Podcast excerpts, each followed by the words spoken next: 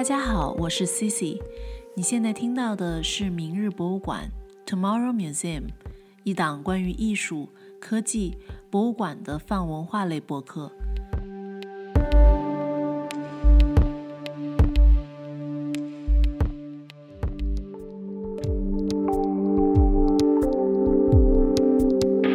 别人的梦境都是呃什么样的，而且最后这个画坛生成的时刻也很容易激起呃大家的讨论。我觉得这个是我呃没有意想、没有料想到的点，就是每次参与体验的六个人，他们本来是互相不认识的，但是他们看到别人的图片之后，就会去互相询问说：“哎，你做了怎样的梦啊？”然后他们在这个玩的过程中，就很容易会互相交流起来，就能非常自然的互相交流起来，看新的挂毯的生成。这样，观者在自己输入完自己的梦境之后，呃，看到那一瞬间一定是非常惊喜的。这个体验设计的初衷就是一个群体性的梦境嘛，将单个的梦境编织编织起来，变成一个大的梦境。而在这个呃体验的过程中，也从用户个体的体验变成一个群体性的体验，我觉得是挺有趣的。这个体验从此将陌生人相连，然后让他们的梦境连接起来，变成了一个也许这一个群体的共同追忆，或者是共同的一种编织的效果。对很多人来说，反复出现的梦境都是有特殊意义的。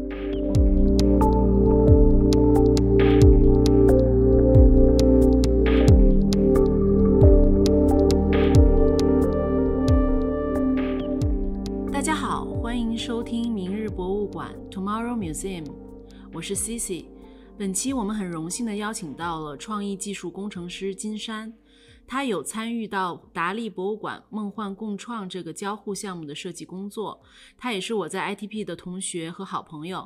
欢迎金山，那就请金山给大家打个招呼吧。嗯哈喽，大家好，我叫金山，我是一个 creative technologist，创意技术工程师。嗯，然后我的背景是软件工程，再加上纽约大学的交互通信。嗯，当时念念书的时候就疯狂的迷恋可以互动的装置艺术，然后我本来都快放弃编程了，后来因为发现编程可以做装置艺术，就就悬崖勒马 给拉了回来。呃，我现在是在美国加州的一个广告公司工作，叫做 Goodby Silverstein Partners。我们公司做出过一些呃美国广告史上非常有名的 campaign，比如说像 Got Milk。呃，那现在我大部分的工作是和广告相关的，在 campaign 中结合科技的项目，但是有的时候运气好呢，也能做到一些博物馆的项目，这样。我们今天主要聊的这间博物馆就是位于佛罗里达州的达利美术馆。其实我知道，在巴塞罗那的郊外也有一间很出名的达利博物馆，叫做达利剧院博物馆。它曾经是达利的故居，以及他最后去世的地方。呃，包括目前达利的墓室都在这座博物馆的地下室。呃，为什么叫做剧院博物馆呢？其实正是因为它曾经就是一个剧院。然而，在一九三九年的时候，西班牙内战期间，被一场大火烧毁了，最后只留下了一个呃非常美的一个新古典主义的一个建筑结构。呃，再到后来就是经过改造，直到达利去世的前几年，在一九七五年左右，这个博物馆就是巴塞罗那的这间达利剧院博物馆才得以完成。呃，直至现在。开放给公众去参观，呃，它有一个非常有趣的外形，一个非常超现实的一个建筑外观吧，就是一个粉色的呃建筑外观，呃，房顶上有很多蛋形的雕塑，旁边有很多这样的就是绿色颀长的一些树，就非常像达利画中的一些意象，也有点像达利画中的一个一个城堡的。感觉就整体的感觉就非常超现实。嗯，达利自己也在这个呃网站上，达利怎么可能在网站？对，呃，当然也也有也，好像达利是一九八九年才才死的，好像是挺晚的，说不定也是有网站，英特网说不定已经出现了。因特网不是九零年吗？我们不是学了那个 Understanding Network？这你还记得？对啊，对啊，对。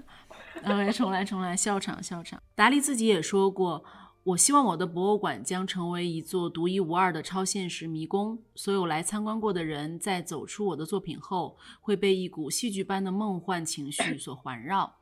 其实，呃，即使是在巴塞罗那，达利有“达利三馆”这个说法。那么，“达利三馆”这个说法源自，呃，在加泰罗尼亚地区，其实就巴塞罗那。其实你到了巴塞罗那，嗯，很多人会。更多的使用加泰罗尼亚地区这个说法，在加泰罗尼亚地区就有三座与达利有关的博物馆，呃，他们分别在布波、里加特港和菲格拉斯。那菲格拉斯就是我们现在正在介绍的这间，嗯，达利剧院博物馆。嗯，这三个地方都跟达利的一生有不可分割的地缘关系，包括他的住所，然后呃，这间戏院博物馆。周边的一些景色、风俗，甚至美食，都都是其实可以了解这个艺术家的一些一些重要的媒介吧。嗯，那我就简单介绍一下这个艺术家。嗯，其实也也有很多很多的资料可以了解。呃，达利，然后他可能也是一个就是大众了解的比较多的呃一个艺术家了吧。那那萨尔瓦多·达利是一位超现实艺术家，出生于费呃，就达利出生于费格拉斯这个地方，距离巴塞罗那有一百四十公里的这个小城，也是这个戏院巴达利戏院博物馆的所在地。嗯，他一九零四年在西班牙的费格拉斯出生，一九八九年也在此地去世。嗯，听说他就被安葬在这个博物馆的地下室内，所以我其实觉得，嗯，可能在加泰罗尼亚这个地区或者这个民族有一个习俗吧，因为我去到巴塞罗那的另外一个地方叫圣家堂，他们的圣家堂这个教堂的地下也安放了这位，嗯，一位很著名的建筑艺术家叫高迪的，嗯，就高迪的墓葬。所以，所以就是很神奇，就他们的很多艺术家会埋葬在教堂的地下室或者博物馆的地下室。那我们继续说，呃，当然了解一些达利作品的朋友就会知道，他是一个想象力非凡的艺术家，然后将很多怪诞的梦境融入到画作中。嗯，达利的画。大部分跟梦境和潜意识有很大的关系。他也是从年轻的时候就大概二十多岁的时候就开始研究弗洛弗洛伊德的精神分析学。嗯，比如说他的一幅很知名的画吧，呃，记忆的永恒，画面中就有就是大家应该很熟悉的是一个停留在呃树枝上的一个正在融化的表，包括它的。画作上有非常多意象上的符号，譬如融化的表，它上扬的胡须，呃，扭曲的动物，鱼啊，蝴蝶啊，树枝，城堡，异形人，眼睛，几何图形，甚至电话，花朵，这些组合听起来都非常像我们现在，呃，熟悉的 AI 作画里面的文字 prompt 啊，对。嗯，与此同时，达利其实也参与到其他的领域创作他的作品，就是他是也是一个挺多产的艺术家。比如他和西班牙导演嗯布努埃尔共同创作的一条安达鲁狗，算是一个超现实主义的电影。然而，这个电影的很多方式方法也目前也在作为范本继续的沿用，比如意象的叠加啊，然后剪辑手法、镜头语言什么的。呃，据说这部电影的创作背景也是布努埃尔在和达利有意无意的聊着彼此的梦境，然后布努埃尔就告诉达利自己不久前突然梦见自己的眼睛被割开了，然后达利也告诉他梦见自己的手掌爬满了蚂蚁，当然有点 creepy 的这这种感觉。嗯，对，这里我就想到达利在佛罗里达的这间博物馆。呃，我我看了这间博物馆的很多资料，他们从梦境出发，呃，去似乎去呈现达利的创作，我觉得非常有意思。呃，我自己个人还没有到过佛佛州的这间达利美术馆，呃，那就请金山给我们介绍一下，就是在佛州的这间达利美术馆吧。嗯，好的。呃，首先呢，这个地方叫做圣彼得堡。然后我经常在查这个博物馆天气的时候，他就给我干到那个俄罗斯的圣彼得堡去了。但是在呃美国佛罗里达也有一个叫圣彼得堡的地方，呃，那它这个博物馆是由一对有钱人的夫妇开设的，他们是拥有西班牙地区以外最多的达利的藏品，而且也是达利多年以来的赞助人、好朋友。然后有一年，他们把自己所收集的两百多幅作品借给了一个达利回顾展，这就启发了他们应该给自己的收藏找一个更加长期的居所。啊，然后他们第一个达利博物馆在俄亥俄开幕，当时是有达利本人主持的开幕式。呃，过了大概十年之后，他们又重新选址，在呃圣彼得堡改造了一个旧的仓库，变成了呃新的美术馆，一直到了现在。我感觉从外观上来说，这两个美术馆的风格还就是挺不一样的。巴塞罗那那一个是，呃，砖红色的墙体嘛，然后上面有好多巨型的鸡蛋，是吧？就感觉，感觉还挺规整的。然后圣彼得堡的这个美术馆看起来就非常现代，它的外观是，呃，砖墙再加上不规则的这种玻璃结构，然后两者融合在一起的。我每次从远处看的时候，就觉得那个玻璃的部分特别像一个。生物栖息在那个建筑上，然后就觉得它在一呼一吸，一呼一吸。然后海边的整个环境又非常的这种静谧宜人，就感觉是一个颐养天年的好地方。嗯，所以说佛州的这间美术馆是比较现代的一个结构，而西班牙这间可能是更符合达利画作中的一个意境的一种感觉。嗯。我是最先看到，呃，佛罗里达达利美术馆做的一个特展，叫做《The Shape of Dreams》。对，然后我想知道，说梦幻挂毯就是 Dream Tapestry 这个项目，是不是从梦境这个角度出发，嗯，作为特展的一个项目？嗯，是的，其在其中发展的。嗯，是的，呃，因为这个《The Shape of Dreams》这个特展呢，它是策展人挑选了很多。各个时期不同的艺术家所创作的和梦境相关的作品嘛，嗯，那我们的这个互动装置也是它，呃，也是这个展览其中的一部分。所以在呃一个观众，呃一个观者看展游览的过程中，首先你就会看到其他的艺术家所描绘的他们的梦境，然后最后到达我们装置的时候，你就可以呃体验来描绘自己的梦境。哦，所以说这个特展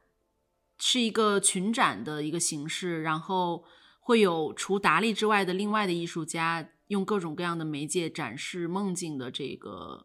呃作品。是的，是的，嗯，那我们的这一个，那我们的这个互动装置呢，分为两个部分。首先，你呃，它有六个独立的屏幕，然后这个就是可以支持有六个用户同时进行体验。嗯，用户就可以扫描屏幕上的二维码来开启这整个流程，然后这个二维码就会在你的手机上打开一个网页，呃，引导用户呃进行文字输入，然后把自己的梦境呃给写下来。然后同时呢，我们在呃墙上有一幅巨大的由十二个电视所组成的电视墙，这就是我们的 Dream Tapestry 梦梦境挂毯的这这个部分了。等到用户的梦境生成了之后呢，这个画面就会在挂毯上给显示出来。嗯，用户最多只有六个，它是填不满整个墙面的，所以最后全部都是由 AI 把剩下的空白的部分给自动进行补完，然后 AI 就把所有人的梦境全部都无缝衔接在一起，变成一幅大的完整的画作。哎，那那如果说用户只有六个的话，那在用户再去，嗯，就观者再去。欣赏这个作品或者参与这个作品的时候，他们需要排队，或者是说先 sign up 在哪里？呃，来作为一个参与者。呃，我觉得好像呃，博物馆在呃展展馆的地方有引导，就相当于他让你一批一批的进来这样子，然后每一次的体验都是有就是有实现的。嗯，就一批好了之后再下一批。因为我就想到这种限定。呃，人数的展览，加上就是在美国，很多人在参观博物馆的时候，参加活动的时候就特别喜欢排队。只要是有一有排队的项目，就会特别热衷于参与跟好奇里面到底发生了什么。呃，像我自己就有排过大概六七个小时的队去参加那个，就是去参观那个 Rain Room，、哦，在 MoMA 的那个嗯 Rain Room。对，然后我也听说有人排队十几个小时，或者是几天几夜去，呃，参加那个 Ma 嗯呃 Marina Abramovich 的那个对望的那个 performance 艺术。这也太厉害了，我觉得我可能做不到。对，就是坐下来，就是坐下来跟 Marina 对望，哦呃，大概八分钟的那一个项哦、目。我我有记得，我有记得，嗯，天哪，嗯哼，嗯哼，是，呃，那你们有没有造成这种，呃 就是大家排队到门外的这种场呃，面？我我其实不清楚，因为开幕了之后我们就离开了嘛，所以我不是很清楚他最、嗯最厉害的时候排队排到排到 怎样，嗯。嗯嗯嗯，是，嗯，那其实参与这一类的自，因为这个博物馆就叫达利博物馆嘛，然后我想它肯定是一个，就是只关注达利这一位艺术家的博物馆，呃，可能也是算作是一个自传式的博物馆。那如果做这个博物馆之前，需要做很多艺术史或者是艺术家自传的功课嗯吗，？那我在我们这一个特定的项目上，其实还好是不用，因为刚才我们也说了，它是一个群展嘛，呃，它并不是只集中在达利上面的，它是一个有主题的这样子一个呃特呃现实的这样子的一个展览，所以这个项目就还好。但是我们之前还给博物馆做过别的项目，呃，一个是叫做达利 Lives，呃，那个项目就是让死去的艺术家重新复活过来，而且会就是 会让达利来介绍自己的生平啊、作品啊等等。所以呃，在那个项目上的文案，他就需要进行大量的阅读，然后他写出来的文案要呃符合达利说话的口吻这样子。呃，我们在之前还做哦过一个叫 Dreams of Dali，是一个三百六十度的呃虚拟现实的项目。那这个项目就是它的它的 idea 很简单，它就是把达利的多个画作给融合在一起，然后进行 3D 的建模，变成一个非常沉浸式的场景，然后你就可以戴上 VR 头盔来探索这个嗯哼 3D 的场景。但是我觉得它的这个执行做得非常好，它的这个项目就是非常有意境，你就可以身临其境来来体验达利作品里面的巨大的雕塑啊，你可以看到风在沙漠里面翻滚，然后你呃你可以看到那个达利做过一个龙嗯虾电话嘛，就是一个电话上放着一只龙虾，然后你也可以看到大象有长长的那个脚，然后在远处缓慢的行走，所以我就觉得它是一个很美的，就是神秘感和氛围感都呃拉满的这样子的一个项目。所以我觉得做这些项目的话，就需要更多的去了解艺术家本身和他的作品。刚才你说的《The Shape of Dreams》是一个特展，那后面你提到的这两个呃体验式的展览是他们的常设展啊、吗？是的，现在呃，Dali Lives 和 Dreams of Dali 他们都还是在呃博物馆里面，对，嗯现在去还是可以看到。那还嗯挺好的。而且，嗯，而且 Dreams of Dali 在那个它是一个三百六十度视频，所以其实在 YouTube 上就可以直接看到了，就不用去博物馆排队了。嗯嗯，那还挺好的。对，我觉得博物馆从梦境这一个切片出发，也是一个不错的角度。我看过其他一些艺术家的博物馆，就譬如说，呃，毕加索博物馆，或者是像米罗基金会，专注于一个艺术家自传式的这种博物馆的话，它很多时候会。呃，就是用线性的编年体的这种方式为艺术家做常设展，然后或者是根据自己的藏品，就是嗯，根据时间线或者根据媒介划分来就是分批的展示，对这样的形式会比较多。就从主题的这个角度出发，然后做非常多交互装置跟参与式体验的博物馆还是不是很多的，特别是呃针对某一个艺术家的，所以很有意思。嗯，那这个项目的缘起是嗯一个什么样的渊源呢？嗯，因为我们公司的一个创始人和这个达利博物馆的呃 director，他们两个是好朋友嘛，然后他们就是两个非常惺惺相惜的七十多岁的老头，而且据说他们还会给对方写诗啊什么的。然后在这个项目之前，呃，刚才我也讲到，我们已经给达利博物馆做过好几个项目了，所以就是呃一直和他们有合作嘛。那这个项目的探索阶段其实非常的久，而且最开始的想法也和最后和最后完全不一样。最开始的时候想的是说，观众可以从自己的手机中来挑选出一些照片，然后这些照片就会被投影出来。然后 AI 慢慢的可以从一张图片给给你就是 morph 变换到另外一张图片，但是我们就是探索了很久都没有什么 AI 技术可以支持这个功能，然后它的效果都不太好嘛，一直到 OpenAI 的那个达利 D A L L E 达利呃横空出世，然后我们发现就只要输入文字就可以生成图片了，就突然这个项目的这个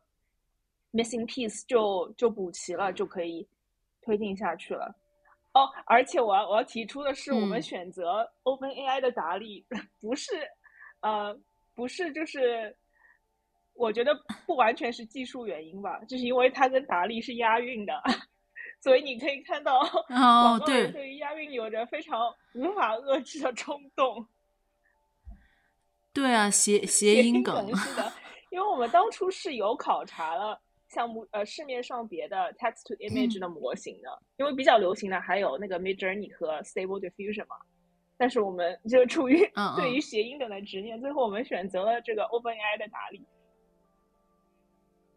哦，其实我其实我刚才想问这个问题来着，我就想说，你突然拼把呃 Daily Two 拼出来之后，我就想说，这个 Daily Two 作为 AI 工具，刚好服务了达利。博物馆，然后这个模型也借用了达利这个 IP 吧，然后来 branding 他们自己，其实是一个非常有想象力空间的一个一个模模型，这个还挺还挺互文的。因为因为这个达利 D A L L E 达利好像也是就是萨尔瓦多达利再加上那个沃利嘛，沃利就是那个那个皮克斯的动画片的那个沃利，所以所以本来就里面有带有达利。哦，是这样，我没有想到那个瓦里。我也觉得这两个的，但我一下子就会想到达利，非常的这个混搭。对啊，那个是一个机器人嘛，然后这个达利是一个艺术家嘛，所以就 机器学习 AI 作画，挺好的。嗯，是，所以就创作之初就萌生了梦幻挂毯这个概念嘛，因为毕竟是一个体量非常大的挂毯的这个概念。嗯，因。我想知道是怎么产生的这个灵感。最开始的时候，我们想法其实就很简单，就只有，呃，用户输入梦境，然后生成一张图片这样子。但后来我们联系上了 OpenAI，当时他们呃，他们就给我们介绍了呃这个 Out Painting 的功能。当时那个功能还在就是内测吧，还没有完全对外开放。但是这个功能可以做什么呢？就是说，呃。我想让 AI 生成一张图，但是我可以提供这个图的左半边，让 AI 来画它的右半边。就我只我可以只提供这个图的一部分，呃，然后呢让 AI 来补完剩下的一部分。所以这个就让我们，嗯，有机会可以把完全不相关的图片给它融合在一起，嗯，所以就然后就产生了挂毯的这样子的一个想法。所以当时我们还有一些对于挂毯别的设计，一个是。它是可以无无限往外延伸的，就是像一个可以生长的东西，呃，因为你每一幅画都可以给跟之前的无缝衔接上嘛，或者它可以像一个卷轴一样，就是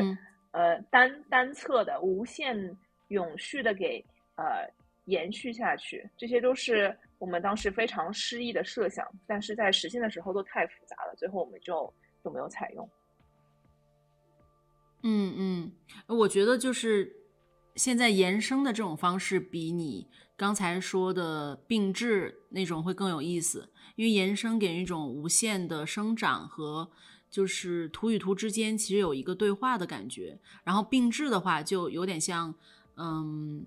比如达利的梦境是怎么样，然后观者的梦境是怎么样，可能有一点点稍微的联系，但是那种形式可能大家接触的就会稍微就更多一些了。嗯，是的，我们当时有。因为呃，这个项目还还结合了一个网站嘛，就是你可以在博物馆的网站上，呃，看每一幅 tapestry 这样子。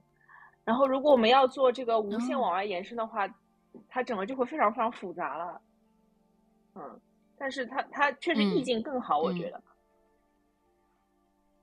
嗯，是，嗯，对我就有产生一个疑问，也是结合我自己，如果去到一个这样的美术馆，然后看到一个这样参与式的项目，那我第一个感觉可能是，呃，不会一下子会去参与，因为，呃，如果说。要让我输入一个梦境，或者输入一个我的个人故事的话，然后周围又有非常多的其他的观者，然后也许大家就在看着你怎么输入，或者说，呃，我可能一下子也没办法安静下来去去输入这个梦境。那我就想说，你们在设计这个嗯体验的时候，有没有设计一些呃沉浸式的环境，或者一些比较友好的引导？慢慢的让大家停留下来，并乐于去分享他们的梦境呢。嗯，我觉得是个好问题。嗯，首先我们这个梦境的输入呢，是呃那个用户或者参与者通过扫描一个屏幕上的二维码来开启这个体验的。那呃扫描二维码之后，你是在手机上打开了一个网页，所以呃所以你这个输入的体验是非常个人的嘛，并没有人在旁边。呃，看着你这样。其次，我们是给到呃用户三分钟的时间，所以他们就是是，如果一下子想不起来的话，他们有三分钟的时间可以慢慢的想他们呃呃他们的这个梦境。呃，所以我觉得这两点的话，可以帮助帮助这个用户的输入吧。嗯，当时设计二维码的这一点的时候，我们我们认为二维码已经是非常容易上手的方式了，但是。呃，从美术馆的角度来说，他们就多次跟我们强调说，从统计数据来看，他们的参观者老年人居多，用不来二维码，所以他们当时就不不允许我们使用。啊，但是最后我们我们觉得二维码已经是非常非常呃容易容易上手的一个一个技术了吧？啊，然后呢，当嗯你说。那他们不允许你们使用，嗯，那你们后来又提出了其他的解决方案吗？我们想的是说，如果实在是不行的话，就是，呃，你可以就是博物馆，首先博物馆本身就都有那些 volunteer 了嘛，他们会帮助用户的。如果你不会的话，而且，呃，实在是不行，或者或者那个参与者他们自己没有手机啊或者什么的，就是可以让博物馆自己来提供一些。iPad 就是他们来看，他们可以提供一些呃设备嘛，这样子。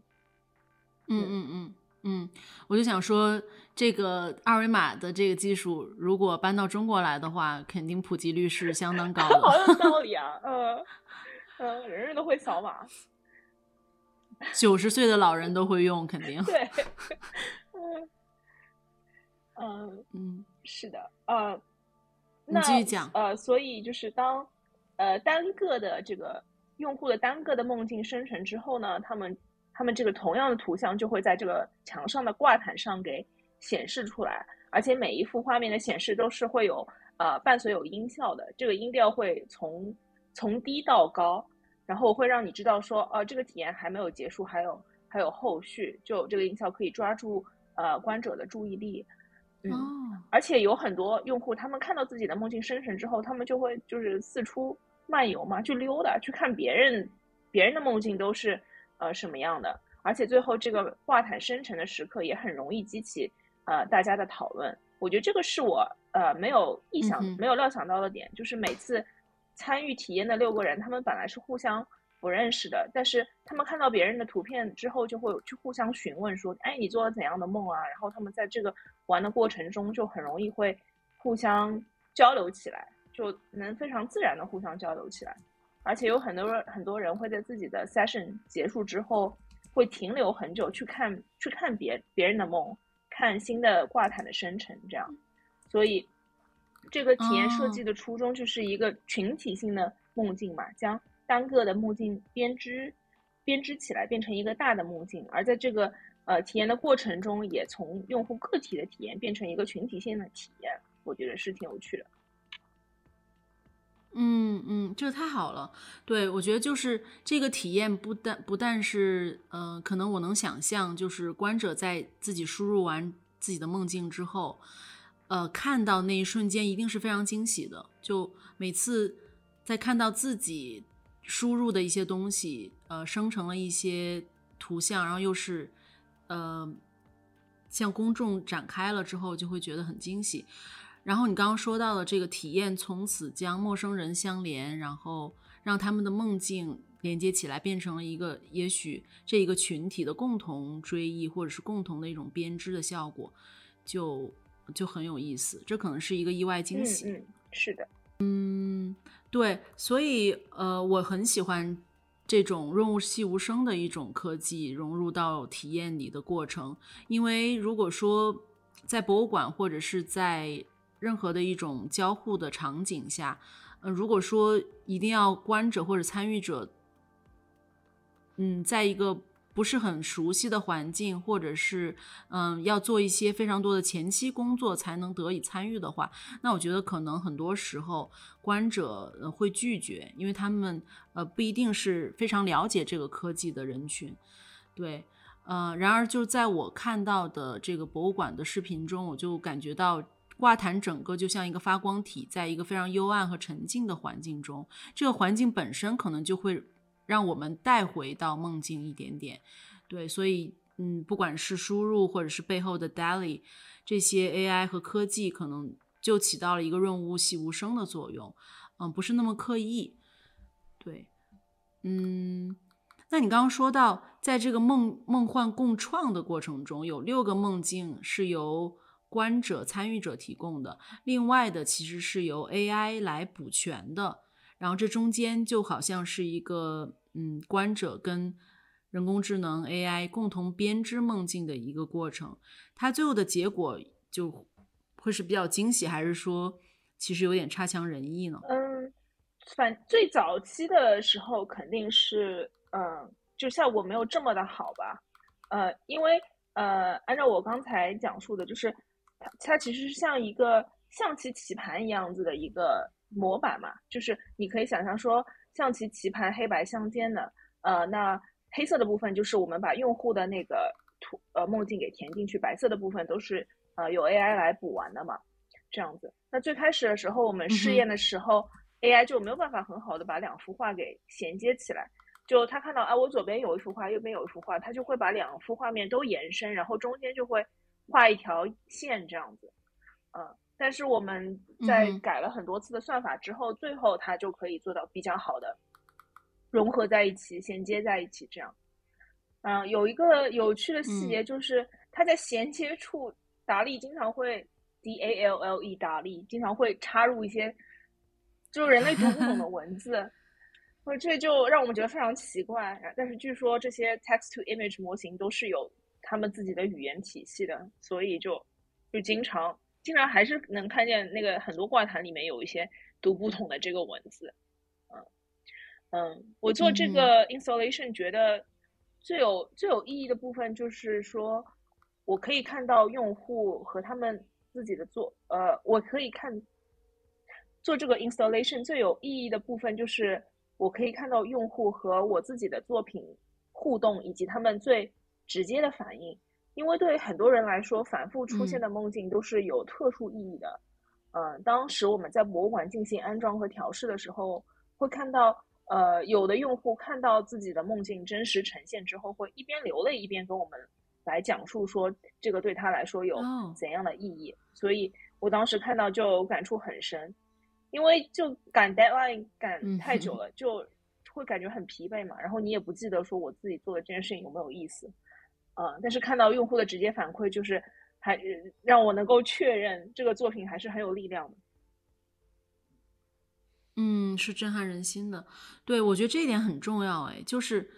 呃，这点可能是你们在设计或者是在用这些技术或者是设计体验过程中都可能没有想到的，是会触动，就会让会让观者这么触动心弦的，甚至会潸然泪下。这样就让我想到。呃，有一本书叫做《绘画与眼泪》，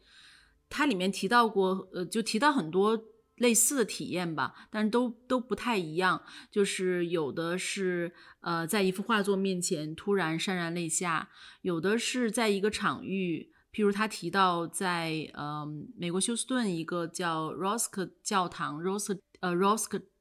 Chapel 的一个地方，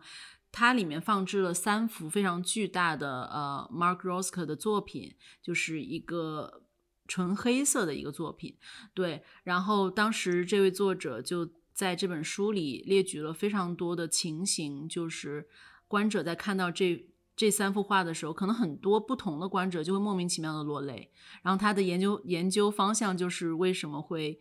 呃莫名其妙的落泪，然后可能触及到了一些记忆啊，然后心理，嗯，或者是当时的情境下催生的一些情绪。对，然后我自己在九幺幺纪念博物馆，就是纽约那个九幺幺 Memorial 里面，也看到一些这种为观者呃提供纸巾的这种一个很贴心的服务。当然，我想肯定是呃在这种纪念纪念式的博物馆，嗯，很多人也会触景生情的落泪。嗯，对我觉我觉得这个说的很好，因为。有很多时候，我以前总是想说这个看画到底有什么意思，但是有时候你 你允许自己了之后，你就会发现，其实很多时候它就是一种感受嘛。其实你也不需要说能够真的用语言文字把它给描述出来，或者说它到底是意意味着什么之类的，你就是去感受它，然后它就是一个非常直接的一个体验。嗯嗯嗯，对我其实自己有一个个人感受，就是我第一次看到。呃，Jackson Pollock 作品的时候是在 MoMA，就是纽约的 MoMA。然后当时我没有注意到这个作品其实在哪个展馆，也没有特意的去查。但当时我一回头就看到一个巨大的，嗯，很狂乱的一个 Jackson Pollock，对，很狂乱的那一幅，然后是一个三联。组成的吧，然后在一个房间的一一一面墙，但是我当时其实，在另外的展厅，其实我我回头看到的是这个门，从门里透过看到的这样的一个一个一个作品，就是他低墨的这个作品，当时我一下就就有这种落泪的感觉，它可能是一种视觉的刺激带来的，嗯，当然你也一一直在找寻这个作品，就是我说的是内心。呃，可能一直都很欣赏这个作品，然后一直在找寻，然后突然这个转角，突然就看到这个作品的一种应激的，嗯，反应，然后就就我觉得也特别，我觉得也特别浪漫。对我，我对我我很我可以感受，因为我觉得像像我这种不是学艺术出身的人，就看到如果只是在网上看到作品，或者你看到人家赏析这个作品或者解读这个作品，你就觉得说。这有什么意思？这不就把墨给泼在纸上吗？但是你看到原作的时候，你就会觉得说，哇，好厉害，就感觉真的很不一样。对，嗯，就是原作跟真迹的力量。对，嗯，从技术层面给大家解读一下这个生成的梦境跟达利，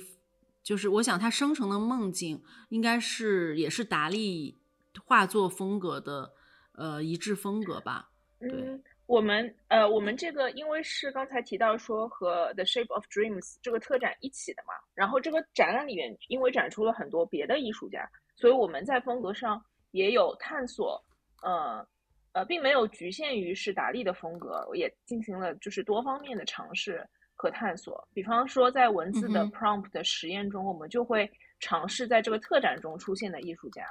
呃，比如 Paul Vol，呃，Pat Steer，特别是 Paul Vol，他的。他的那个原作，他的这个画经常有一种很 dreamy 的特质，然后把它放在 prompt 中就百试不爽，就经常能出现很好的效果。然后后来我们有尝试就不不使用呃单个艺术家的名字，而是直接就是说艺术风格，比如说是 cubism 啊、surrealism 啊之类的。然后最后呃最后我们尝试了把几个艺术家的名字给给放在一起。嗯，就比方说，我提一个达利，然后把它跟 Portable，呃，两个都放在一起，嗯，然后让 AI 就会自由的进行这个风格上的混合。嗯，事实上，这这种方式它所产生出来的画面就很丰富、很多元，所以最后也是呃我们采用的方法。然后我们就选了几组不一样的混搭了几组不一样的风格，每次都可以就是进行轮动，来确保这个画面的多样性。啊，那其实就是观者他不需要知道你们后面的这些数据库里面所包含的艺术家的名字或者是风格，他只需要输入他的嗯意境，然后有点像随机的、随机的从后台检索了。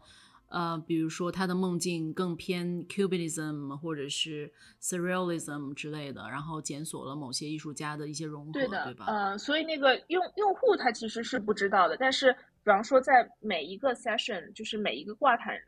呃，生成的时候，就是我们会呃确保这整个挂毯上的几幅图都是呃风格上来说是一致的，我们就会就控制它的呃风格，然后每一次轮动，但是用户不需要知道。嗯嗯嗯，哎，那观观者就是观众留下了自己的梦境的这些参与者，他们怎么？他们他们肯定是想很想得到这个生成的画作，因为跟他们梦境有非常个人的联系。就这些观众创造出的内容怎么留存呢？或者他们能不能拍照去，或者甚至打印，甚至这个博物馆会出版一个某一。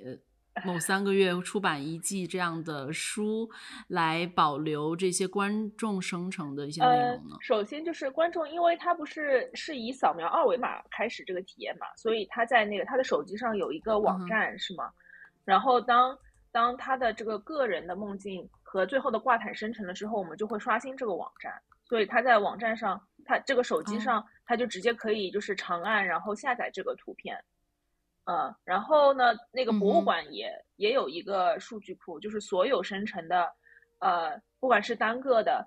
用户的梦境，还是挂毯的生成，都会有保留在他们的数据库里，而且在他们的网站上是会更新的。所以他们的网站上面仍然可以看到从第一幅图到呃这个展览结束期间所有的梦境生成的图片，可以可以，对是吗？嗯。嗯呃，还有最后最后关于你说的那个出版的问题，我觉得这个这个事情就是 特别有意思，因为我们也讨论过，因为你也知道，就是像这种 text to image 的 AI 模型，从最一开始出就会有各种这种版权的问题嘛，就被被那个嗯呃怎么说被起诉啊什么的，就是各种艺术家都觉得自己被侵权啊这样子的，然后他们的这种。训练的数据数据库也都是从网上呃来抓取的，所以我们呃，所以我们是作为，因为我们是一个博物馆，而且我们是一个 NGO 嘛，NGO 怎么说来着？嗯，这这一点就是是可以帮助我们来规避这个风险的。但是如果呃博物馆要出版，然后从中牟利的话，我们就觉得这个这个举动不太好。其实，就因为其实都是别人的创作，然后你现在要出版，然后来卖钱。这个举动就有可能会 招致一定的舆论风险，所以我就没有出版。除非是赠送给，对对对，除非是赠送给所有来过的嗯观众。就我觉得，如果说就它是不盈利的，全部都保持不盈利的，那就还好。如果你要谋取利益的话，就呃风险比较大。嗯嗯，对，但其实我问这个问题，整体是觉得观众有时候会自然而然的想要带走一些什么纪念品，然后当然如果是他自己生成的一些就是内容的话，他就更希望可能不是出版一本书，但是是及时的一个明信片呀，或者是一张卡片、贴纸啊，这这种东西，他可能就会觉得嗯很有纪念纪念意义的感觉，嗯嗯。呃，然后我看到博物馆介绍这些视频，然后我觉得这博物馆做的其实非常好。呃，在一开始的时候，我就看到馆长在跟观众介绍这个博物馆的时候，就很注重说这个博物馆将会使用非常多科技和交互的手段，给予观众一个全新的体验。然后其中他也提到，就是在宣传这个博物馆的时候，他也提到就是将达利从梦境中唤醒。当然，达利已经去世已久。呃，然后他提出了这个将梦境唤醒，然后我又想到你刚才说到，就是复活这个艺术家，然后让这个艺术家就是有点 wake up 他的感觉，嗯，再跟观众进行互动，对，所以嗯，我就想到你另外提到的一个这个复活艺术家的概念，嗯，似乎也有一个呃叫 Daily Life 的一个 project 也是可以交互的，嗯，对吧？对对对，这个就是我们在三四年前给这个博物馆做的另外一个叫做 Daily Lives 的呃项目。呃，那这个项目呢，它呃运用了一个叫做 Deepfake 的技术。Deepfake 的技术是做什么的呢？就是说，嗯，我可以把你的脸换到我的脸上。什么意思？假设我我今天录了一个视频，然后，呃，然后我把嗯 C C 的脸给换到我的脸上，然后我就把这个视频放出去，我就可以不用为我说的话负责了嘛，我就可以说这些话都是 C C 说的。所以这项技术就是一项 很不好的技术，呃，因为它这个技术的存在，就是就会有很多这种假新闻呐、呃，对吧？我就我就把别、嗯别的那个 名人的脸给换上，所以 deepfake 是一项非常被负面新闻所环绕的呃一项技术嘛。那我们当时的这个创意嗯就是说，用这项技术呃来复活已逝的艺术家，然后你就可以看到活的达利在自己的博物馆里面向访客介绍自己的呃生平和作品了。那我觉得这个技术的就是嗯特点，就是说，它并不是你所看到的达利，并不是我给一个演员化妆把他画的很像达利，也不是说我做后期把它呃做成达利的样子，而是说这 AI 就是它所生成的，它就是从达利的各种历史呃历史的这个文献资料，还有呃视频中所学习出来的达利的样子，这样。然后由于这项技术当时非常有争议性嘛，所以我们的项目也非常也很破圈，就有被福布斯啊、Verge 还有 Smithsonian 等等各项呃那个媒体所报道。嗯嗯，哎，所以技术上，它这个换脸技术可以做到，就是完全三 D，就是完全贴合的，就是嗯，这个脸就附在了这一个三 D 模型上，然后让别人感觉是一个完整的一个复活的人在说话的这呃样感，所以觉吗？这个就是你这个问题其实是一个很呃技技术型的问题嘛，就是这相当于是说你当时让 AI 学习的时候，你就要呃找到一个很全的达利的视频的数据库，就你这个数据库就是要包含达利脸的各个侧面，最好是各个侧面，呃上从上看怎样，从下看怎样，有点像三 D 扫描。然后你的嗯那个、你嗯有一个演员嘛，我我有一个演员他会演达利，是不是？他最好其实要跟达利长得有点像这样子。嗯，他他不是一个三三 D 的，他只是一个纯，他是一个纯二 D 的，但是他也是会学习你的脸什么的。所以如果演员跟达利本身就长嗯得有点像，还还是会有帮助的。包括最后就是什么光影啊什么的，就是也也要进行严格的控制之类的。嗯，其实这就让我想到，呃，就是如果这个复活技术真的能够非常全面的发展的话，其实，在那个《黑镜》里面，不是有一集已经有这样的一个故事吗？就是一他的一个死去的亲人，哦呃，最后他死去的通过硅胶，是男嗯朋友，对对对，通过硅胶形成了他的实体，然后嗯，就是似乎就是这种复活的技术，似乎还是可以继续继续探讨的。如果说嗯，再通过学习他的语音语调，然后各种的他的行为模式，然后又有实体的技术，可以让这个人有一个可以 tangible 触摸到的一个一个身体，然后它的内核就更容易被人工智能这些机器学习所学习到复刻出来，所以呃这个这个想想其实还挺挺可怕的。对，所我觉得，所以我们、嗯我们就是，呃，当然这个是复活艺术家最后来我们有想到的一些可以就是。呃，潜在的运用，比方说，就是你可以复活一些历史上的名人啊，复活拿拿破仑啊，然后让他来，呃，给给小孩就是教课啊，对吧？然后这就比较容易学嘛。就我们 这个是，当然我们把它局限在这种教育教育领域了，拿老师。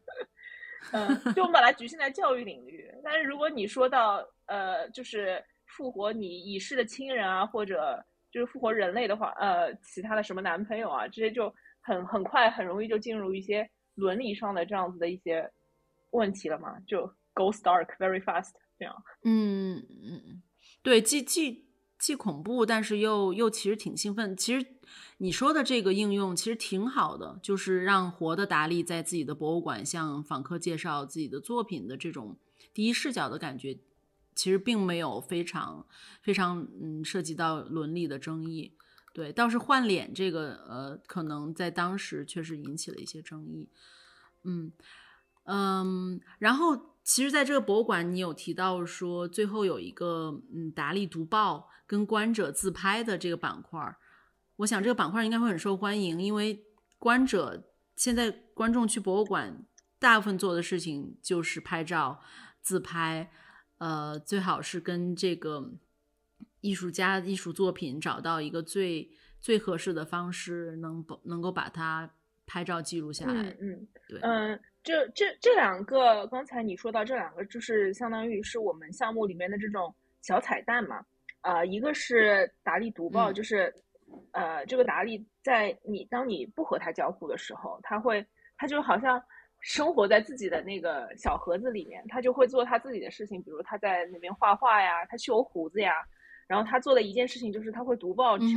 然后呢，这个这个报纸是我们有和佛罗里达当当地的这个媒体合作，叫 Tampa Bay Times。然后我们每天都会从他们的网站上抓取当天的头版头条，然后我们会给他渲染一个新的呃视频出来。所以这个达利每天读的都是当天的报纸，而且你是可以从报纸上看到那些呃重大新闻的。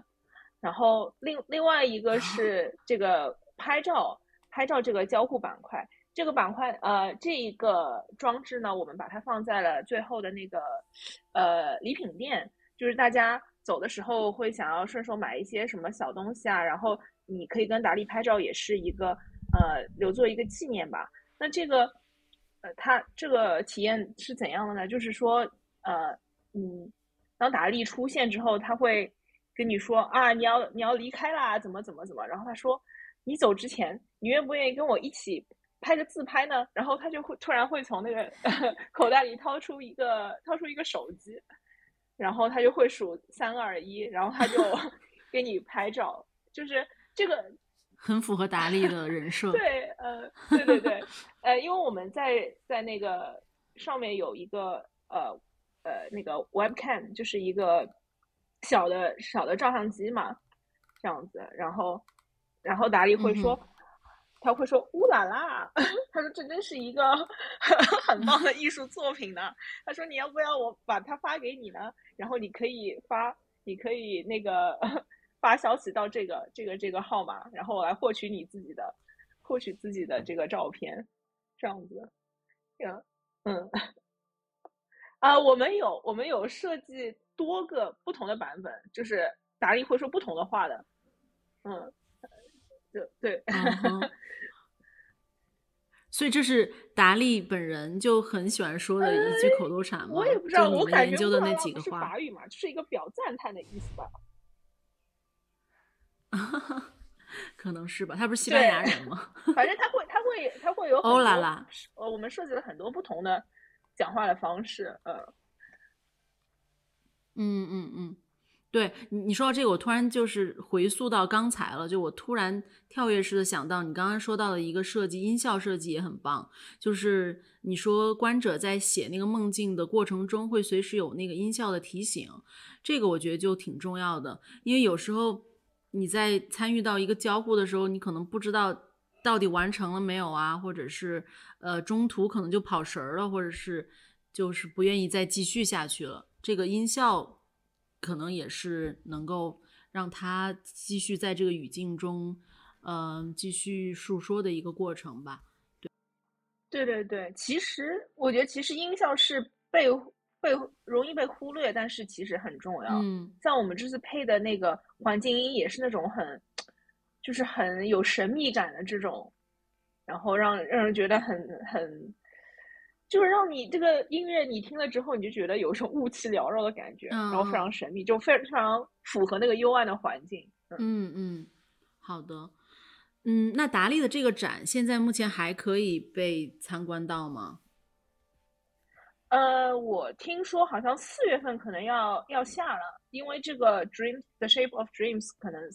特展四月份也要结束了。嗯然后最近在跟那个博物馆讨论做一个，他们想做一个简单的版本，但是我们现在还在讨论到底能够做成怎样。嗯哼嗯哼，哇，希望就是有更多的地方能够看到这个达利的展，就是或者是以不同的形式吧。嗯，哎，金山，你最近是从旧金山去了马德里，然后决定在欧洲待一段时间，是吗？呃，是的，嗯，我想要在欧洲呃待半年，漫游一下，做一下，体验一下这个现代人这个 digital nomad 的这个 叫什么电子数字游民的生活数字游民，啊，数字游民，不错呀数字游民嗯，你现在在马德里吗？啊，是的，我这两天刚到西班牙，嗯嗯，有没有逛什么博物馆？因为我听说，呃，马德里的那个 Prado Museum，就是他们的交互项目其实做了很多，然后也挺好的。嗯，我我昨天去了那个 Prado Prado Museum，然后反正我的感觉就是在看过了太多 AI 生成的作品之后，你再看真人的话，就觉得很开心，而且能看到很多的名作，就感觉哦，so much awesomeness in one place，就这种感觉。对对对，呃，而且我还很喜欢那个维拉斯开兹的那个展厅，因为其他的那个展厅都是长方形的嘛，然后维拉斯开兹它的展厅是圆形的，然后你一进去就觉得视线很不一样，特别感觉被他的画作所环绕，而且一进去那个视线会落在那个宫娥那一幅啊作品，上。我正想问宫娥，就是的原作其实就在，嗯对对对，而且它它好大啊，就有好多的那个作品都尺寸大大超乎我的预料，就通常有一人半两人高，而且而且那画面上有非常非常多的细节，嗯嗯嗯你，就会去感叹说他们要花多少时间来画这个东西，我就觉得非常非常感慨。就嗯现在有了 AI 作画之后，不知道大家还会不会做这种费时费工的事情。嗯，反而那个博斯的人间乐园其实是是一个大画幅，还是相对比想象中的要小呢？嗯，对对对，它是个三三连的嘛，然后要小一些。我觉得它的配色特别，用现代话来说是非常小清新的，就好好看啊，嗯就那个粉的、绿的、蓝的这样子。嗯，而且就你就会感觉这幅画好像很现代，因为我就专门看了一下，它竟然是大概一四几几年到一五几几年，它是画的是一个中世纪的这样子的一个呃失一些神话之类的。对对对，我完全没有想到，因为我感觉你在现在看还是觉得非常非常合适，你不觉得它是一个很古早很古早的作品？嗯嗯嗯嗯，然后最神奇的是，我看到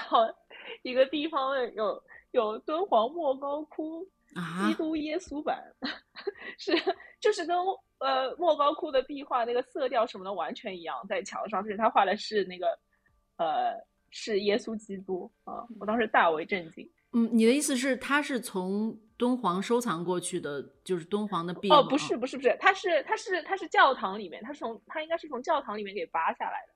但是它的那个配色和它整体的感觉特别像莫高窟的壁画，啊，是像啊，我所以这个这个是我开玩笑说的，嗯。嗯、我以为说那边有收藏一些敦煌的东西，因为很多敦煌的东西在在大英啊什么的也挺多的。嗯，对嗯对对，呃，我看一下，应该是没有，他那边展的都是那些那个西方的那些，他没有展从那个东亚掠夺的掠夺的这个。好吧，嗯，最后你可以给我们推荐几处博物馆的目的地吗？虽然我们现在呃身处不同的地方，但是就是或许有这种旅行计划的话，就可以了解更多的博物馆。嗯嗯，好的，呃，一个就是刚才说的 Prado 呃 Prado Museum，还有一个我感觉，呃，马德里的那个三三个大馆，呃，除了 Prado 之外，还有一个是索菲亚的王妃美术馆，呃，那边有毕加索那个《格尔尼卡》的原作，嗯。格尔尼卡就是那个也是描绘西班牙内战时期，呃，被炮弹蹂躏之后的格尔尼卡城，就是是一幅我我觉得应该有不少人有印象，是一幅呃黑白的作品，然后就是上面有很多亡灵在那边漂浮的，嗯。然后呃，索菲亚王妃美术馆也是有展达利的作品的，嗯，然后另外一个是提森美术馆，呃，有什么保罗·塞尚啊、梵高啊、德加啊、卡拉瓦乔，反正这些艺术史上厉喊得上名字的大师都都是对都是有的。然后呃，西班牙的反正马德里这边的博物馆一般性有呃每天有两个小时的那个免费免费入馆的那个时间哦，每天都有。但是我看了一下，每天都有在就是最呃闭馆前两小时吧。就可能是，比方说六到八点或者五到七点，但是我看了一下排队的人非常非常多，那还是挺友好的。最近也是，因为美国的博物馆不是入每周才有，嗯，对，每周一天嘛，这样子，嗯，对对对，嗯，然后还还再推荐一个那个阿尔罕布拉宫吧，阿尔罕布拉宫，呃，不过不在马德里，在西班牙南部的一个叫格拉纳达的地方。那边是一个清真寺的宫殿，所以呃呃，去阿尔罕布拉宫呃看的话，不是看艺术作品，就是看这个建筑本身。嗯嗯。因为呃，因为西班牙是呃离那个是离非洲最近的地方嘛，嗯它它的南部有那个直布罗陀海峡，然后跨过海峡就是到了北非，到了摩洛哥了，所以就是你可以在这边看到。这种西欧文化和北非文化的这种融合交织的，呃，点，而不是说就是那种都是什么巴洛克、巴洛克式的、洛可可式的这种极其华丽的欧式风格。嗯嗯，反正我有个我有个朋友，他在西班牙住了十几年，他跟我说，有的地方，比方说西班牙人先建了天主教堂，然后那个穆斯林来了之后，又会在外围建清真寺，然后西班牙又攻占了之后，会在外围再建那个教堂。就很有意思，但是我不知道那个地方在哪儿。反正就会有很多这种很融合的。好期待看到你的照片。融合的地方。嗯嗯嗯，对。嗯，好的。西班牙确实就是好像丹丹吉尔海峡那边确实离北非很近，因为我原来去摩洛哥的时候，呃，在就是就在他们边境的一个城一个城市吧，然后当时搜 Yelp 直接就搜到了西班牙的餐厅，然后就是要过一个海才能，对，就很神奇。对对对，就其实就很近，两个国家的，嗯，两个地区吧的的，就像你说的那个宗教啊、文化交流的很多，然后也有很多嵌套的部分，嗯嗯，太棒了，你这些全都是攻略吗？这些应该这些都是一个几个比较大的馆，应该就是挺好挺好找到的。嗯嗯嗯，西班牙其实美术馆和博物馆的资源很丰富，就包括。巴塞罗那其实很值得去，就是他们从现代到毕加索啊、米罗这些，呃，博物馆专项的和就是设计类的都很多，很丰富。嗯，对，而且又很好吃，很好吃，对，很好吃，太好吃了。嗯嗯嗯，嗯，好的，呃，那我们今天就先聊到这里，很感谢金山我们介绍的佛罗里达的达利美术馆。也期待我们未来能够看到更多这样的交互式的博物馆的体验项目。嗯，好的，谢谢 C C，我们下次再见。好，谢谢。